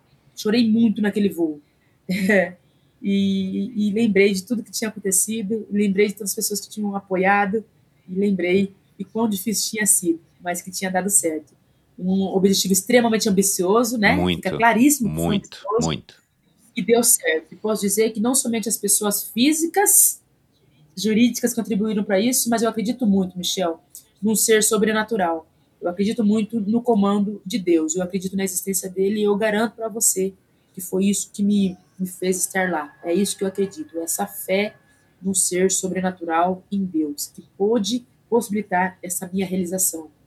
A sua fé aumentou depois dessa experiência? Muito mais, muito mais. Existiram coisas que estavam fora da minha racionalidade, poder interpretar e entender como é que isso aconteceu, tanto antes da expedição quanto lá durante a empreitada Everest. Muitas coisas eu não consigo explicar como é que rolou, como é que deu certo. Não é racional, não é natural. É sobrenatural. É, escalar o Everest, que é, a, né, que é a montanha mais famosa, a gente sabe, quem entende um pouco de, de montanhismo, eu entendo um pouquinho, a gente sabe que não é a mais difícil né? O K2 parece que é mais difícil em termos de taxa de, de mortalidade e tudo mais. E tem montanhas que são diferentes do ponto de vista técnico e tudo mais, né? Mas enfim, é, você que já tem uma boa experiência como guia de montanha, escalar o Everest foi diferente de tudo o que você já fez? Do ponto de vista técnico mesmo e prático de, de escalar, é, ou se assemelha a alguma outra experiência que você teve? Uau! Eu já estive em, realmente em diversas montanhas, né? Argentina, Venezuela, Equador, Bolívia, Nepal, Rússia, Tanzânia, mas o Everest foi completamente diferente. Desde a altitude, claro, desde o tempo de exposição, né? 54 dias nesse ambiente hostil, é, desde encontrar muitas gretas, desde encontrar lugares de muita exposição, é, é, teve momentos na expedição Everest em que eu percebia que não bastava a gente ter o conhecimento técnico, a preparação física, a gente precisava ter inteligência emocional para lidar com alguns obstáculos, a gente precisava ter uma fé sobrenatural, porque de repente a gente percebia que, por exemplo, cordas, quando a gente fala de cordas de escalada, nós falamos aí de uma alma da corda, que é a parte interna da corda, e da parte externa, que é a capa. Isso. Em alguns trechos do Everest, por exemplo, uma montanha cuja é, há uma estrutura diferenciada do ponto de vista de ter cordas fixas ao longo praticamente toda ela. Uhum. Nos campos altos nós encontramos cordas fixas, fixas, onde a gente pode se conectar e aquela corda passa a ser a nossa guia. Uhum. Mas em alguns trechos, até um pouco até mais verticalizados, em que a gente tinha que jumariar, que é um equipamento de ascensão por corda, nós ficávamos é, mais verticalizados a ponto de eu ver a corda e via que ela estava já mostrando a, a, a alma, alma, da, da corda. corda. Meu Deus. Ou seja, ela já estava danificada. Ela já não estava com Meu a Deus garantia 100% de segurança. E que tantas pessoas, sei lá, uma corda que era para suportar é, 20 pessoas no máximo, claro, caminhando e, e, e, fazendo a ascensão de maneira. sem se suspender tanto por aquele Isso, equipamento. É, é só como segurança. Nossa, tinha, só como segurança. Tinha pessoas que estavam se pendurando naquela corda, e muitas vezes eram 30, 40 pessoas naquela corda. Então, ai, ai, ai. É, por muitas vezes tínhamos que ter assim muita fé, muita fé mesmo, que, poxa, eles estavam seguros, porque racionalmente falando, a gente tinha certeza que não estava. Os procedimentos é, é, de segurança com aquele equipamento, com aquela passagem, não estavam sendo atendidos. E ainda assim a gente foi seguindo em frente. Então, completamente diferente de qualquer outra montanha que eu estive. Muito risco, muitos riscos por conta da, da, da, não adequação de procedimentos. Você, como guia, nunca levaria um cliente teu lá nessa situação. É outra situação, né? É outro, é outro. Só não deixa grade, não deixa a Grade Six saber. Ah. Não de, mas é claro que ela, é lógico que ela está ouvindo. É, eu, eu, particularmente, eu acho que é a primeira vez que eu vou falar isso é, é, abertamente. Eu já falei isso, claro, em conversas com amigos e familiares, em off, e vou falar aqui abertamente. Eu dificilmente guiaria alguém no Everest. Dificilmente. Eu iria para o Everest com grandes parceiros de escalada, aqueles que eu já desenvolvi alguma confiança e conheço da experiência dele, tenho confiança nele, assim como ele teria em mim. Então, eu estaria no Everest com parceiros de escalada. Com clientes, eu acredito que eu não guiaria. Uhum. Eu não guiaria, porque o risco, Meu Deus. o risco de vida realmente é iminente. É. é aí, aí, assim, né, psicologicamente você precisa estar muito preparado para assumir essa responsabilidade, né? Eu imagino, né, dos livros que eu li, dos filmes que eu assisti, enfim, É, é legal você falar isso.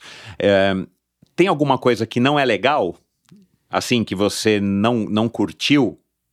Assim, é, por exemplo, é, vou dar um exemplo aqui, tá? Tipo, só para te ajudar aí a formular a tua resposta. Mas é essa coisa de sobe, fica um tempo, aclimata, desce. Ou que fica lá na, na, nas cascatas do Cumbu fazendo os, os, os, treinamentos. Eu lembro que uma hora você falou, cara, eu não sei se eu vou conseguir, porque eram umas coisas difíceis. Eu não sei se era atravessar as gretas, né? Ou se era subir a, a, é, piquetando, né? Na, na, nas, nas paredes de gelo, que era uma coisa claro, né? Assim, ou o cara tem muita experiência e vai bem, ou o cara brasileiro, principalmente, que não temos isso aqui na nossa natureza, né? Você tem que fazer isso fora do Brasil, não tem outra opção. É, ou alguma outra coisa. é, é, não vou nem falar do desconforto físico, de, né, de, de, mesmo de ter que ir ao banheiro, tirar a roupa, não tirar a roupa direito, ou de comer comida liofilizada e tudo mais. Mas alguma coisa assim que, tipo, se, se não precisasse ter, você, você tiraria dessa equação de subir o Everest? Deixa eu pensar. É, desconfortos tem realmente diversos, né? A mulher, eu acho que sofre um pouco mais desse tipo de ambiente. É. Ela tem que se expor um pouco mais. Ir ao banheiro para a mulher é mais complicado. Uhum. Mas isso tudo, tudo, a gente acaba treinando bastante qualquer outra é. montanha. E quando a gente vai para esse ambiente, a gente já vai pensando, imaginando que isso é. vai acontecer e é natural. E dane-se os outros do que os outros estão olhando, assistindo, se estão pensando que aquilo é errado. eu realmente tenho, Dureza, eu tenho muita, eu, eu, tenho muita tranquilidade de lidar com essa situação lá e, e desapego. Um, mas o que eu poderia descartar, poxa, uma coisa que não é legal mesmo, né? Não é legal mesmo, mesmo, mesmo, é encontrar com corpos. Ah, eu encontrei esse corpo nossa na expedição. Senhora, ainda tem isso, é. E isso, por mais que a gente tenha assim uma frieza, por mais que a gente, poxa, tente desenvolver, a gente tem a expectativa de que a gente vai encontrar, é, é natural que, que, que encontre. É interessante, é natural que encontre, mas pode ser que não encontre, tá? Eu falo isso porque, por exemplo, o Carlos Canelas, né, que é um grande amigo aí de alta montanha, ele já esteve lá duas vezes, ele falou que nunca encontrou corpos. Ai, que sorte. Falei, mas é. estranho. Sorte mesmo, porque inclusive no próximo do topo da montanha, ele já esteve lá uma vez no topo, ele, é, é, existe um bem próximo do topo que está há oito anos lá. Eu falei, como é que você não viu esse corpo? Ele falou, não vi, Areto, não vi, não sei o que aconteceu, eu não vi. Mas de fato, esse momento de ver corpos é, é, um momento muito triste, é um momento que a gente gostaria de que não acontecesse, porque a gente começa a se colocar no lugar daquela pessoa, a gente começa a tentar o que é que, qual era a história dessa pessoa. É um momento que eu, inclusive, nem consegui tirar foto, né? Porque às vezes a gente quer tirar foto de tudo. Nesse momento, eu definitivamente claro, respeito, respeito é. aquela pessoa ali. Eu não, eu não fiz nenhum tipo de registro e foram cinco corpos ao longo do percurso. Então, isso eu descartaria. Os demais desconfortos, tem muita coisa que não é legal, mas eu acho que faz, fazem parte e eu consigo é, é, ter uma leitura positiva e natural daquilo tudo. Você não deve se lembrar, ainda mais agora com a cabeça, com o teu HD que já deve estar quase lotado, mas é, eu, você fez aquela campanha super legal, né, de Areta no Everest, aquele logotipo bacana, né, você com o cabelão Black Power e tudo mais, e, e, e aí eu acabei tirando aí da, da manga, eu perguntei para você se lá em cima você ia tirar o capacete e fazer uma foto com aquele cabelão para simbolizar de fato a imagem que você criou, que criaram para você nessa tua campanha, né, que tá no teu site, inclusive, uhum. enfim, uma marca super bacana, né? Eu dei a camiseta Sim. que eu comprei de você para minha filha, né? Nossa, ela usa com maior uhum. orgulho, enfim, é super legal. Ela adorou que também bacana. a tua história. É, você nem lembrou disso, né? A hora que você tava lá no topo do Everest, é, eu não me recordo aqui agora, você já deve ter dito. Você ficou pouco tempo lá, não foi? Oito minutos? Eu não me recordo agora. Eu fiquei aproximadamente 15 ah, minutos. 15. A gente fica de 5 a 45, eu fiquei aproximadamente 15 minutos, a ponto de fazer algumas poucas fotos e pouquíssimos vídeos. Eu queria ficar mais, sabe, Michel? E tinha condição fisicamente de ficar mais. Mas o meu guia estava realmente desesperado claro, para voltar, porque ele estava sentindo muito frio desde lá de baixo. É. E eu fiquei o tempo que foi possível e retornei. Uhum. Agora, falando aí do cabelo, eu lembro bem desse comentário teu, e, e, mesmo que eu quisesse, tivesse tempo, não teria dado para fazer esse, essa foto, porque eu cometi a gafe, a gafe, eu digo assim, de fazer trancinhas no cabelo, Michel. Ah, é verdade. Eu fiz um monte de trancinhas Agora que eu tô lembrando, é verdade. É, um, não sei como eu é que chama, miçanga, sei lá. Eu fiz trans, é, são várias trans, e eu escolhi fazer as trans porque eu imaginava que seria muito mais prático, é, de realmente ter que higienizar menos, nos preocupar com pentear. Foi a primeira vez que eu fiz tranças no hum. meu cabelo. E aí, é, essas tranças tinha parte de cabelo natural e grande parte, dois terços de cabelo é, é falso, né? Cabelo de plástico, Ah, aquele cabelo de boneca sabia. na minha cabeça. Isso fez com que o meu cabelo ficasse muito volumoso, pesado, a ponto de eu não conseguir colocar capacete e boné. Em algum momento no campo base eu tive que resolver esse problema, cortando grande parte do meu cabelo lá no campo Eita. base. para conseguir colocar o capacete, para conseguir ter proteção do sol, proteção de contra quedas de pedras. É, eu me senti muito linda com as tranças, mas funcionalmente falando, não funcionou. Então, é, foi- aí mais um problema que eu tive durante a expedição. Ah, legal.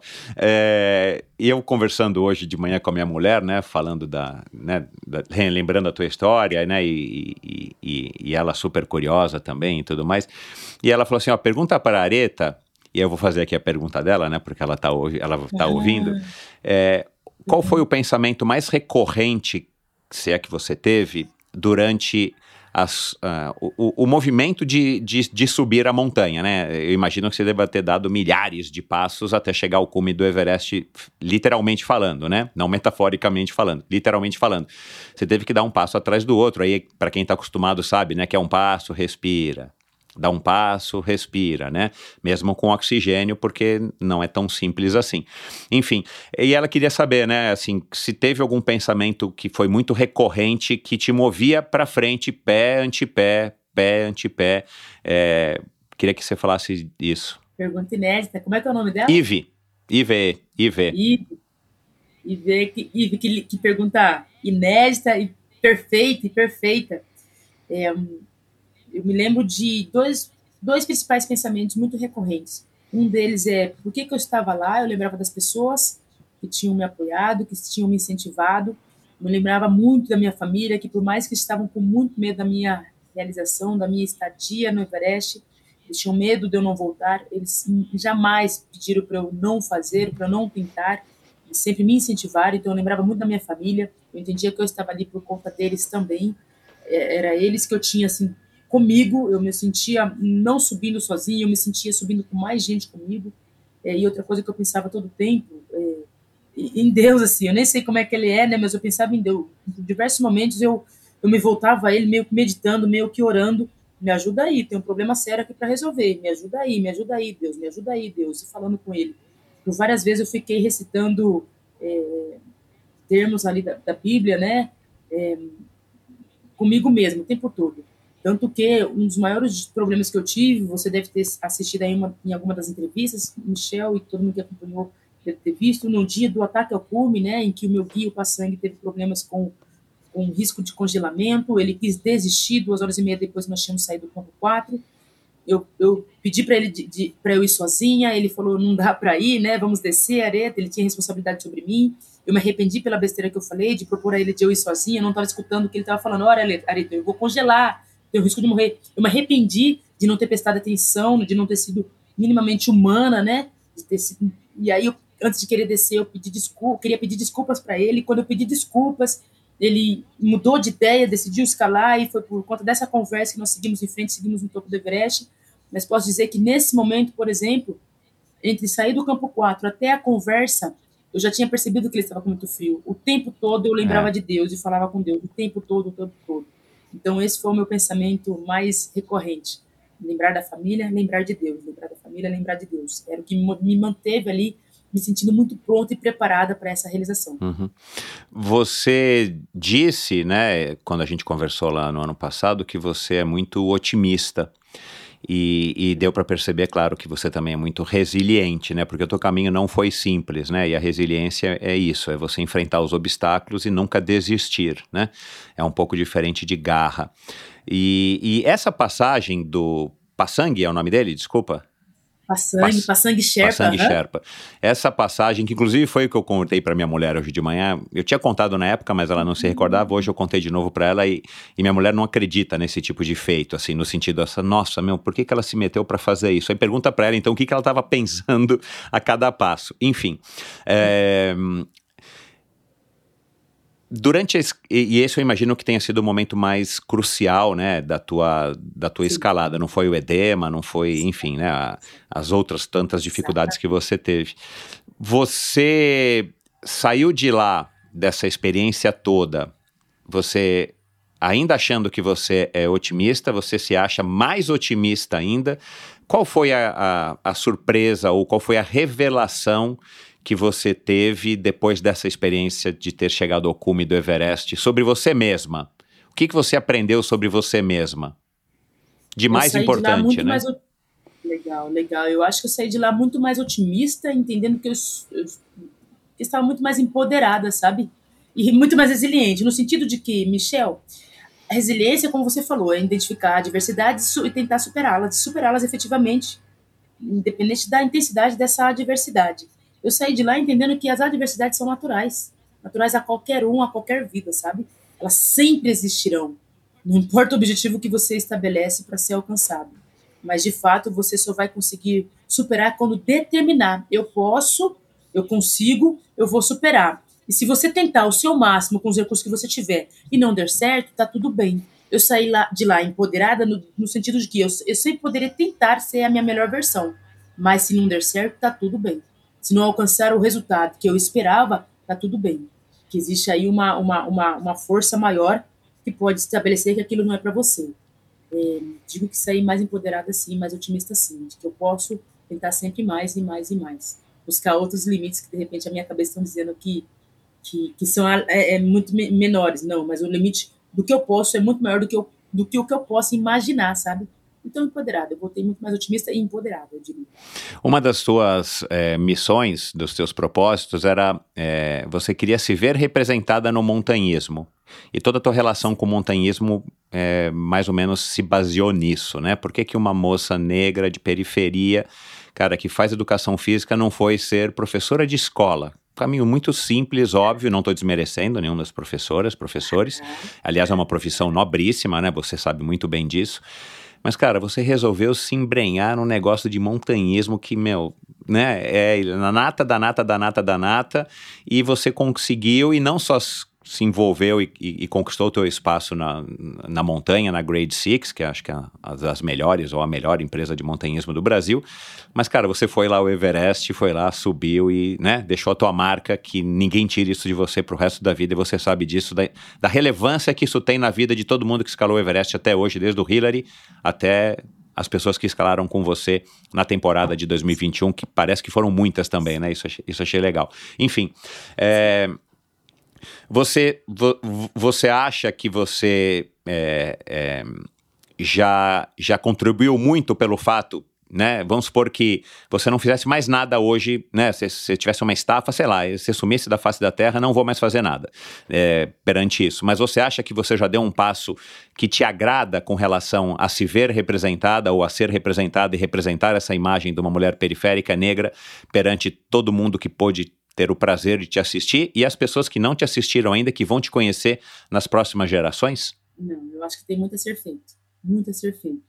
Eu acho que eu ter escalado, ter gerado essa abertura de portas e essa visibilidade é muito pouco, com tanto que a gente precisa mudar, do ponto de vista estrutural, realmente. E ter energia, condição e muitas ideias para fazerem acontecer. É, de fato, na prática, há muito a crescer. Por exemplo, no final desse mês, mês de outubro, eu pretendo estar na Pedra Grande Atibaia, com outras mulheres e com outras pessoas negras, realizando uma atividade que parece muito simples comparado ao Everest, mas de fato unir essas pessoas, pessoas negras, ter a atitude, a ação efetiva, prática, de fazer com que essas pessoas estejam praticando é, o montanhismo, de fazer com que essas pessoas estejam nesse tipo de ambiente. Então, é, ter escalado não é o final da história. Há muito a ser feito e eu tenho trabalhado para fazer acontecer. Eu tenho muita energia ainda para trabalhar, trabalhar muito é, para ver as coisas acontecerem na prática. Por enquanto, para mim, está muito teórico, você sabe? É essa leitura que eu tenho. Uhum. Nesse momento está teórico. Eu quero efetivamente ver as pessoas praticando e, e tendo a ocupação desse espaço. Quero ver, Uhum. quero ver. Legal demais. Bom, para a gente caminhar aqui para o final, Areta, não vou tomar muito do teu tempo, deixar você descansar. É, Como é que tá a tua relação com o Everest agora, assim? Né, porque para quem não ouviu, né, fica aqui a recomendação para ouvir não só o Endorfina, mas pesquisar na internet e ouvir as suas conversas antes, né?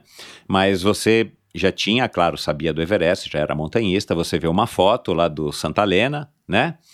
É, do É. Carlos, né, Santa Helena, você viu uma foto dele do... Como é o nome do lugar? Perdão, agora me fugiu. Vale, a foto do Vale do Silêncio, que é uma parte Vale Everest. Silêncio. O. Vale do Silêncio, presencialmente, fisicamente, estando lá, é mais bonito do que o da foto? Muito mais, muito mais. Deixa eu só, deixa eu só, deixa eu só te, te fazer um adendo aqui, aproveitar que você fez esse comentário. É, o dia que eu tive a oportunidade de passar pelo Vale do Silêncio pela primeira vez foi o dia que eu estava com edema pulmonar e, e- e parecia que talvez fosse a minha única oportunidade de estar lá, porque um edema Ah, pulmonar claro, geralmente é curado quando a gente volta para a Então. Quando eu fiz o meu primeiro ciclo de aclimatação, fui ao campo 1, eu já cheguei com edema pulmonar, e no dia seguinte eu poderia tentar ir ao campo 2 para depois descer, ou poderia descer direto ao, ao campo base. O Vale do Silêncio está entre o campo 1 e o campo 2, e eu decidi ir nesse dia, por mais difícil que estivesse, porque podia ser a minha última oportunidade. E nossa, quando eu cheguei lá, Michel, eu- o Vale do Silêncio, o nome faz jus ao que acontece lá. Por mais que tivesse muitos montanhistas passando, é um silêncio tremendo que a gente ouve ali. Aham. Já ouviu falar em ouvir silêncio? Eu ouvia os meus órgãos, eu ouvia assim o movimento do meu corpo estando ali. A minha respiração foi intenso demais e valeu muito a pena. Enfim, aí você viu a foto do Vale do Silêncio e falou: eu quero escalar o Everest. Foi simples assim que essa moça aqui, que está conversando conosco, decidiu escalar o Everest, foi lá e escalou. É, meu, essa, essa tua história é fantástica, cara. Essa tua história é fantástica. Enfim, é, então como é que tá a tua relação com o Everest hoje? Tá cheio de pôster, a foto de protetor de tela do teu celular, do computador, é o Everest? ou você tá um pouco saturada, não quer... Você já viu, tá lá registrado, daqui a pouco você vai ver. Como é que tá? Tá cheio de pôster do Everest na tua casa? Como é que tá isso? Aí, o Michel é bom nisso, turma. Ele sempre traz perguntas inéditas. Poxa, que delícia. É, é interessante que eu tenho um arquivo pessoal de diversas imagens do Everest, com vídeos, com fotos, que eu não publiquei em lugar nenhum. Inclusive, com a ajuda do próprio Gabriel Tarso, né, que estava lá Aham. na expedição comigo, trabalhando com o Gustavo Ziller. Nós temos imagens minhas e dessa montanha que não foram divulgadas.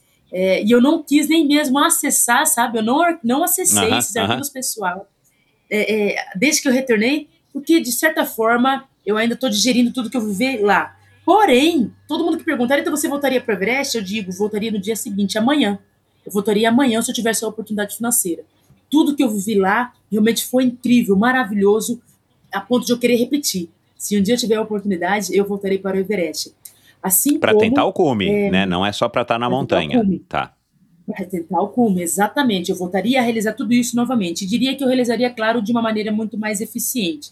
À medida que a gente já conhece o caminho, Claro, é. e já percebe onde é que nós tivemos dificuldades, é, até de, de relação operacional e logístico, muita coisa mudaria para mim. É, eu fa- faria, com certeza, de uma maneira muito mais eficiente. Então, eu voltaria, apesar de não estar acessando fotos e vídeos aí que foram registrados. Quem sabe s- as- apareça essas imagens em algum documentário, alguma série, algum vídeo. Tá. Isso, isso que eu ia te sabe falar. essa Guarda aí suas sete chaves, né? Tem um livro bem bacana que você pode publicar, né? Tem um documentário. Vamos lá.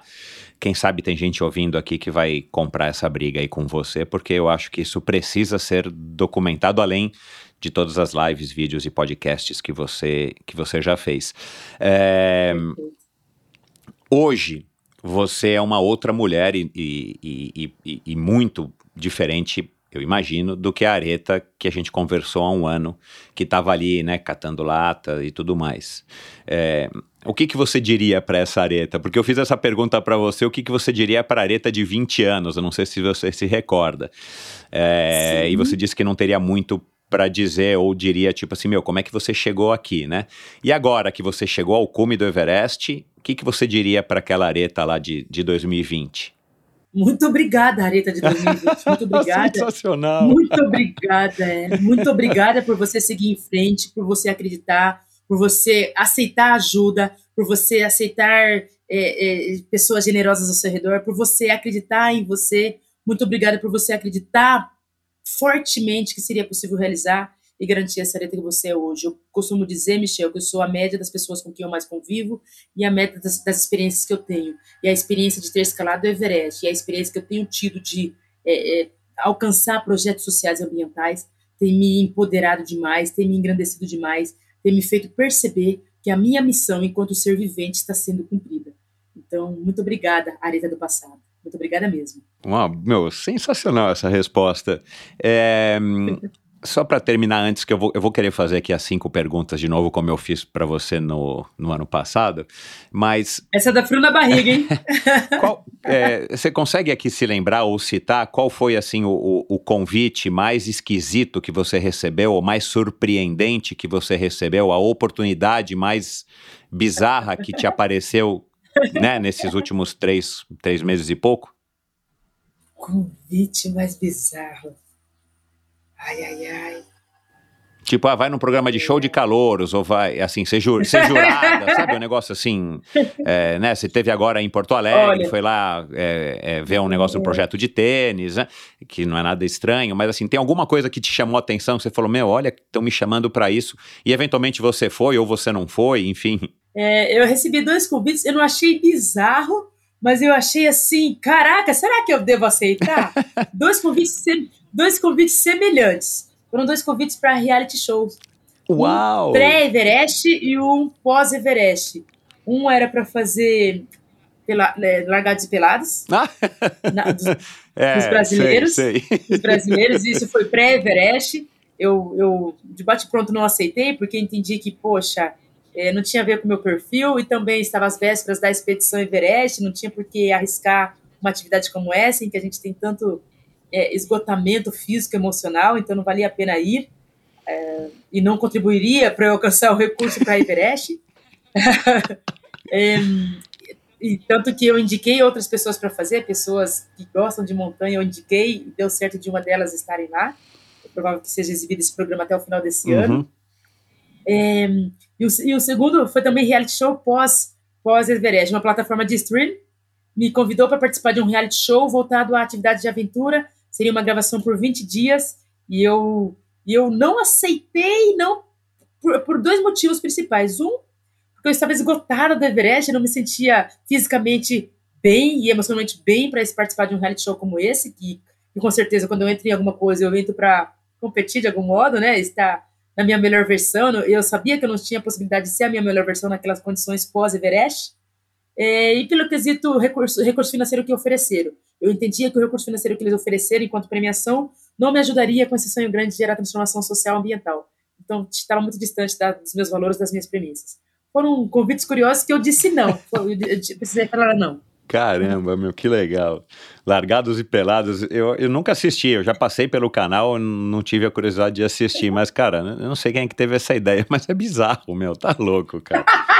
Meu Deus do céu. Enfim, vamos lá para a reta final aqui, Areta. É, já me estendi demais aqui. É, cinco perguntinhas é, para você responder aí da maneira mais breve ou com a primeira coisa que vier à cabeça.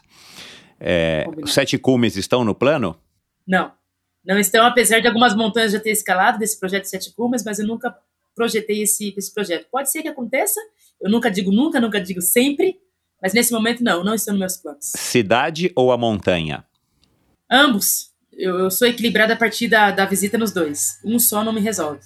Aí, sobre um parênteses aqui, quando você volta para a cidade depois de ter passado 50, dois meses né, no- na montanha, praticamente, né? Não é literalmente na montanha, mas praticamente na montanha.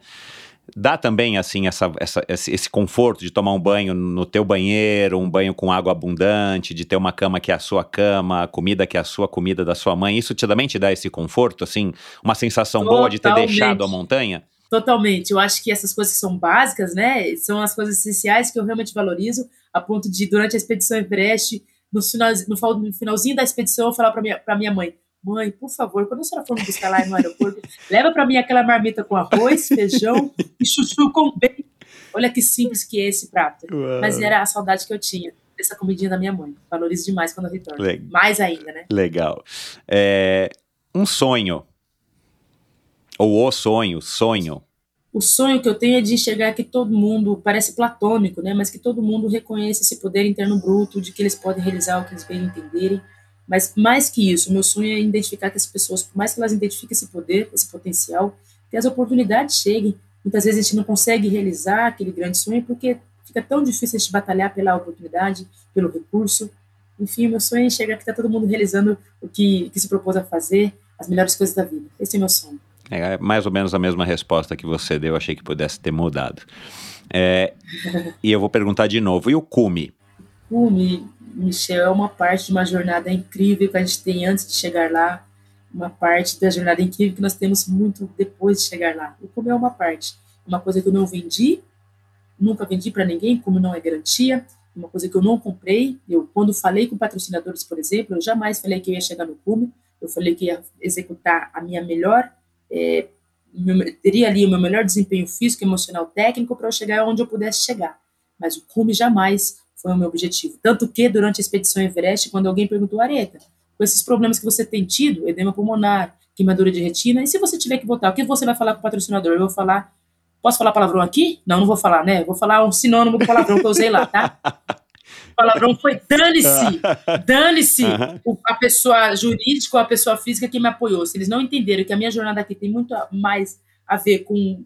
Vai muito além do cume, vai muito além do topo, é, não deveriam estar comigo. Então, dane-se se eu de repente tiver que desistir antes do topo. Cume é só uma parte da jornada. E por fim, o sucesso. Ai, sucesso. Sucesso. Só essa palavra? Não tem nenhum complemento? Você é uma mulher de sucesso? Eu sou uma mulher de sucesso à medida que eu assumo o objetivo, a oportunidade que está à minha frente e eu vou à frente tentando realizar. Não, não necessariamente alcanço o resultado que eu tinha expectativa de alcançar. Por exemplo, eu sou uma mulher de sucesso na expedição Everest não porque eu cheguei no topo do Everest, porque eu cheguei lá e, e aceitei é, passar por essa experiência de escalada dessa montanha passar pela jornada Everest, passar pelo processo pré-Everest de trabalhar muito, muito mesmo, para alcançar essa realização. Mas se, se não tivesse dado certo de eu embarcar para o Nepal, ainda assim eu era uma mulher de sucesso. Então, sucesso para mim tem a ver com você assumir a sua responsabilidade de ser protagonista da sua história. Sucesso para mim é assumir os recursos que estão disponíveis e não choramingar. É assumir o que está disponível e dá para fazer o que você puder com isso que está que tá aqui agora. É isso, eu sou uma mulher de sucesso sim. Parabéns. Eu sei que você está com, tá com é, um novo projeto lá no Apoia-se, né? Que eu vi. É, para te ajudar aí nessa tua empreitada aí dos ginásios. É, quem quiser entrar em contato com você, claro, pelas redes sociais para te perguntar, para te elogiar e tudo mais, eu acho que as pessoas vão fazer isso muito ainda mais agora depois dessa segunda conversa aqui no Endorfina. Mas quem quiser de fato contribuir mais é, ativamente, né, seja com conhecimento, seja com dinheiro principalmente, ou empresas, pessoas jurídicas, pessoas físicas, te acha ou te procura é, através de onde agora nessa? Qual é o departamento na sua empresa, né? Ou, ou passa o telefone da tua assistente ou da tua primeira assistente para que eles possam entrar em contato com você e, e, eventualmente contribuir e se juntar nessa tua linda jornada aí da, da, da desse sonho de estar tá levando aí a, a, acessibilidade, inclusão, é, é, é, sustentabilidade, tal do, do ESG, né? A tua empresa já é uma empresa que já nasceu na alma ESG, né? Não são igual essas grandes empresas que estão tendo que se adaptar para entrar aí nos termos do ESG, do ESG. Enfim, como é que as pessoas entram em contato com você para te ajudar, para se juntar aí nesse, nessa caminhada que está apenas começando, hein, pessoal? Atenção, se vocês não pegaram o recado, eu estou sendo bem explícito aqui. A Areta está apenas começando. Exato, exato. É uma projeção de, de, de curto, médio e longo prazo. Realmente, até o fim da minha vida, eu vou estar atuando para essas transformações sociais e ambientais. É, a central de atendimento é basicamente a minha rede social, o Instagram. o Instagram, então todo mundo que entrar ali no arroba areta, underline Duarte, areta com THA, né, underline Duarte, vai encontrar ali o contato para palestras, o contato para patrocínios, para apoio, é, vai encontrar também atualmente, Michel, e acredito que quando for exibido esse nossa, essa nossa entrevista, é, também estará ativo é, o projeto do livro. Tem um livro já sendo escrito. Ah, eu estou contando com dois jornalistas me ajudando, uau. que é a Débora e o Rodrigo Grilo. É, eles estão me ajudando a escrever. É, claro que a gente precisa é, é, é, bancar claro. o serviço de editora, claro, de edição, claro. os serviços da gráfica, de impressão. A ideia é que seja lançado em março de 2022. Então, eu estou fazendo uma rifa nesse momento, uma rifa que qualquer ah, pessoa no Brasil legal. pode adquirir, porque é uma rifa virtual é, do meu carro, o carro que me ajudou na projeção. A picape. É, é, a picape, isso mesmo. Mais 10 mil reais em dinheiro são os prêmios aí dessa rifa para fazer com que esse livro aconteça e seja lançado em março de 2022. Então, e aonde? No teu pelo, site pelo... eu não vi, né, esse negócio da rifa. Tá no site? Eu não vi. Ah, Começou, começou recentemente e tá ali no, no Instagram, no site não claro, tá mesmo. tá. Não tá mesmo. Bom, Falta mas a hora que site, for ao ar já vai estar no site, provavelmente. Enfim, é, vamos lá então ficar Isso atento. Eu vou comprar já aí um, um número, pode ter certeza, Areta, e peço aqui é, para que as pessoas também se sensibilizem e ajudem aí a Areta. É, não é a Areta que a gente está ajudando, né? A gente vai estar ajudando a Areta a ter forças para ajudar uma quantidade enorme de pessoas aí. É, e é, a venda do livro também com certeza vai, vai ajudar. Enfim, Areta, mais uma vez, muito obrigado, parabéns. Eu sou seu fã de carteirinha, pode ter certeza.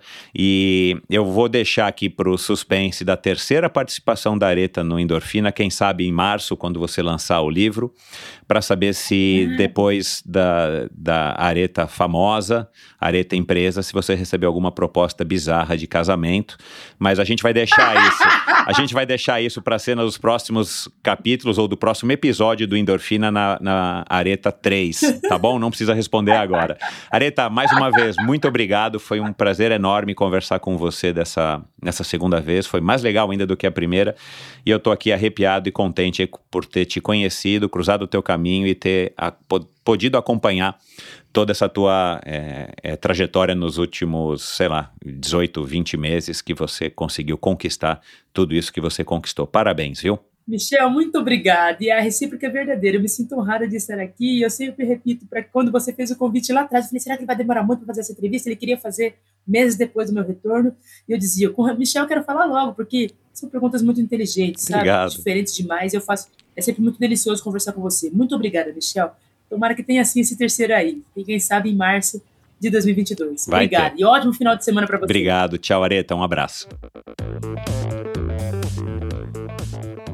É isso, pessoal. Espero que vocês tenham curtido a volta da Areta aqui no Endorfina. Que mulher fantástica. Eu não vou ficar aqui elogiando muito, porque já elogiei bastante, já elogiei a Areta o suficiente, mas é uma, um ser humano fantástico. Então, muito obrigado pela sua audiência. Entrem de fato em contato com a Areta. Vamos lá apoiar, comprar aí uma rifa dela. Vamos lá prestigiar esse trabalho dela. Ela é uma mulher que merece todo o nosso apoio e atenção. Vamos repercutir esse episódio. Agora eu vou pedir mais do que nunca. Vamos espalhar isso para mais e mais pessoas, porque ela é uma mulher que de fato é, é, merece toda essa atenção, todo esse sucesso que ela está conquistando.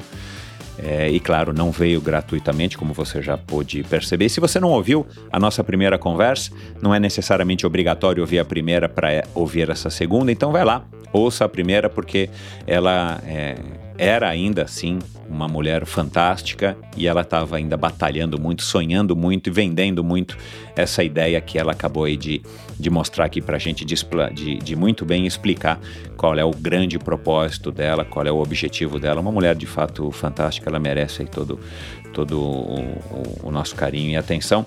É, o episódio dela é o episódio número 161, o episódio do ano passado. É, se você não ouviu também o episódio da Rosita Belin, que nós falamos aqui dela, foi a Rosita, aliás, que me apresentou a Areta, que sugeriu que eu gravasse com a Areta. Então, a Rosita já passou por aqui também, uma fotógrafa é, assessora de imprensa, super polivalente, faz todo quanto é tipo de trabalho e trabalhou muitos anos na Brasil Ride, trabalhou em provas de aventura, trabalhou em rallies, enfim, tem uma história muito bacana. E eu lembrei aqui de dois personagens que eu gravei. A Gabriela Mansur, que é promotora de justiça e encabeça é, essa luta, ou é uma das, das, das grandes mentes pensantes e atuantes que encabeça a luta aqui no Brasil pela igualdade, ou pela, pela é, é, não discriminação da mulher, ela é defensora pública e ela ajuda muito as mulheres no- nos tribunais aí e tudo mais. Ela tem um, um projeto muito legal que é a Justiça de Sá e a irmã do Antônio Mansur, grande amigo meu. Um abraço aí ao Toninho Mansur. Então ouça esse episódio com a Gabriela, fantástica, uma mulher excepcional e, e- e esse fato aí que a, que a Areta falou aí do, do, do- do machismo na montanha, que, que foi praticamente revelador aqui, ou revelado aqui no Endorfina. E claro, eu não tinha ideia me lembrou aí da, da Gabriela Mansur. E do Daniel Chaves, não tem nada a ver, o Daniel Chaves é um maratonista, nosso maratonista que teve em Tóquio agora esse ano, um super maratonista, mas ele teve aqui, se eu não me engano, foi no começo de 2020, acho que ainda pré-pandemia, E ele disse que um sonho dele depois de se aposentar é escalar o Everest. Eu me, me lembrei dele aqui agora, não sei porquê. Quer dizer, por razões óbvias, né? É, de, de escalar o Everest, mas eu não sei por que ele me veio à cabeça. Enfim, então fica aí a sugestão para vocês ouvirem aí mais outros episódios do Endorfina. Você encontra esse e todos os episódios do Endorfina em todas as plataformas de podcast, inclusive nessa que você está ouvindo aqui essa conversa, e também no meu site, no endorfinabr.com. Lá você vai encontrar todos os links para as redes sociais da Areta, para os projetos da Areta, para o site da Areta e eventualmente para um ou outro assunto que a gente conversou aqui na conversa de hoje. Você encontra também a mesma coisa para todos os outros convidados. Isso vale para todos os episódios do Endorfina, desde o primeiro lá com a Fernanda Keller em junho de 2 ou 3 de junho de 2017. Uau, faz tempo. E lá também no, no meu site você encontra um link para o meu canal no YouTube, onde você vai ouvir trechos das conversas de todos os meus convidados desde maio desse ano. Então, um canal no YouTube Endorfina TV com Michel Bogli, onde eu estou é, compartilhando também trechos dessas conversas que eu acho que são interessantes para você absorver conteúdo, para você se inspirar de uma maneira mais prática, direta e, claro, com o apoio da telinha para você ver os meus convidados se expressando. Lá também você encontra a maneira de apoiar esse projeto, da mesma maneira que você pode apoiar o projeto da Areta, você pode apoiar esse projeto é, do Endorfina Podcast através da plataforma Apoia-se. Você vai lá no meu site, clica e vê como é que funciona. E desde já eu agradeço a todo mundo que está apoiando já desde o começo do, dessa minha iniciativa, que acho que foi em 2018, até agora, e as pessoas que por acaso vão começar a apoiar agora. Então, muito obrigado pela, pelo seu apoio, sua ajuda é muito bem-vinda. E você encontra também, como eu sempre tenho dito lá no meu site, é, um, um, link para você assinar a newsletter semanal do Endorfina. Então assine a partir já da próxima sexta-feira você vai receber uma newsletter com algumas dicas, curiosidades e, e, assuntos que eu acho que são interessantes de compartilhar exatamente na sexta-feira para que te ajudem ou para que te tragam inspiração no seu final de semana. Eu estou é, me propondo a tentar trazer um pouquinho mais ainda de inspiração para você, é, não somente através dos convidados que eu recebo aqui, mas através de assuntos e, e curiosidades e coisas que eu gosto de compartilhar. Enfim, e é isso, pessoal. Muito obrigado. Até a semana que vem com mais um episódio do Endorfina Podcast. Valeu! Nos esportes, sempre nos perguntamos qual o nosso maior adversário, porque no final é sempre a gente contra a gente mesmo. Por mais que a mente conte muito, chega uma hora em que o corpo pede e nosso físico nos chama para ir além. Por isso, iniciamos uma sequência de episódios especiais com o oferecimento da linha probiótica Pro Athletes, feita para atletas, disponível nas melhores lojas especializadas do Brasil. Siga arroba ProAthletesOficial Saiba mais em probiotica.com.br. E esse episódio também foi um oferecimento da Titanium. A Titanium Vida, Saúde e Previdência oferece as melhores soluções em proteção e segurança que você encontra no mercado, para você e seus familiares, com planos de seguro de vida, saúde e viagem. A Titanium oferece serviços para o seu bem-estar, como seguro de vida resgatável, que além de resguardar e proteger o futuro das pessoas que você ama, você tem a opção de resgatar os valores em seu seguro para utilizá-los no que quiser ou precisar. Outro serviço é o Seguro Saúde com cobertura mundial, com livre escolha de médicos, clínicas e hospitais aqui no Brasil e em qualquer parte do mundo. A Titanium também oferece completos planos de seguro viagem. Siga titanium.consultoria no Instagram. Não conte com a sorte, conte com a Titanium. E esse episódio também foi um oferecimento da Bovem Energia. Bovem, há uma década fornecendo energia e gerando resultados para consumidores do Mercado Livre. Quer ser livre? Fale com a Bovem, energia que inspira. Saiba mais em bovem.com.br e siga arroba energia no Instagram. Esse e todos os episódios do Endorfina Podcast são editados pela produtora Pulsante. Obrigado por ouvir esse episódio do Endorfina. Acesse o endorfinabr.com, vá no post do episódio de hoje para conhecer um pouco mais sobre o meu convidado e alguns assuntos abordados em nossa conversa. Lá você ainda encontra todos os episódios do Endorfina. Siga o Endorfina BR no Instagram e confira imagens inéditas e inusitadas dos meus convidados. Participe enviando comentários e sugestões. Se você curtiu, colabore assinando Endorfina no seu agregador de podcasts preferido e compartilhando com seus amigos.